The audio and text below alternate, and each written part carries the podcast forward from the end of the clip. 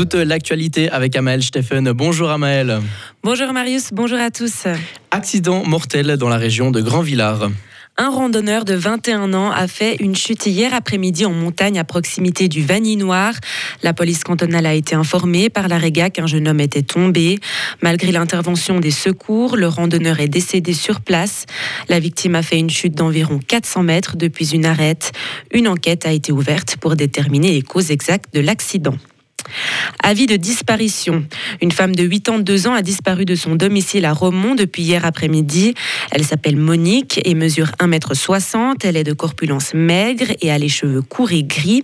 Elle porte une doudoune beige et des pantalons noirs. Elle se déplace avec un rollateur et s'exprime en français.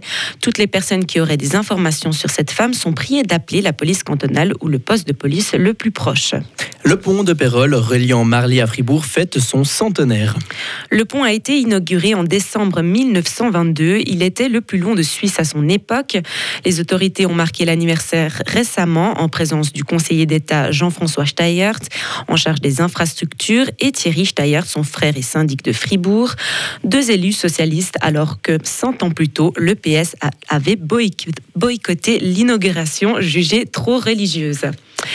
Les lacs suisses sont menacés par une pénurie d'agents précipitants.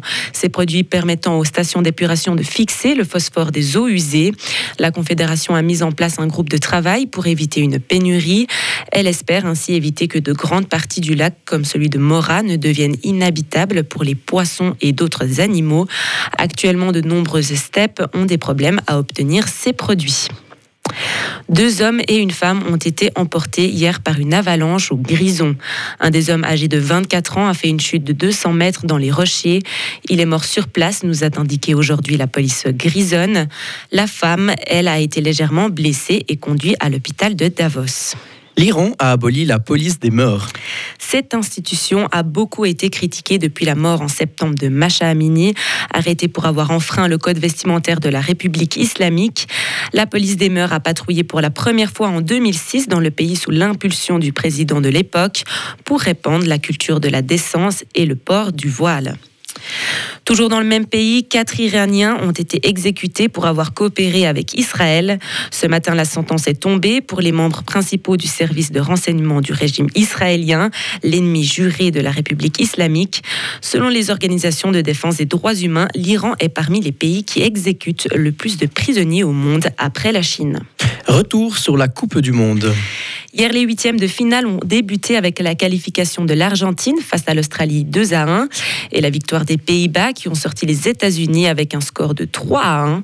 Aujourd'hui, la France affrontera la Pologne à 16h et l'Angleterre jouera face au Sénégal à 20h. La Suisse, quant à elle, affrontera le Portugal mardi. Plus d'informations dans le journal des sports avec un interview d'un membre du staff de l'équipe suisse.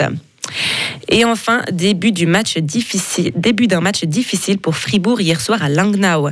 Jamais cette saison de Cotteron n'a commencé aussi mal une rencontre. Après les dix premières minutes, les Dragons ont encaissé trois buts. Il a fallu attendre le troisième tiers-temps pour assister au réveil des Fribourgeois qui sont revenus à trois partout. Mais une pénalité concédée en toute fin de partie a permis à Langnau d'inscrire le 4 à 3. On en parlera plus en détail dans le journal des sports avec Nathan Clément. Retrouvez toute l'info sur frappe et frappe.ch.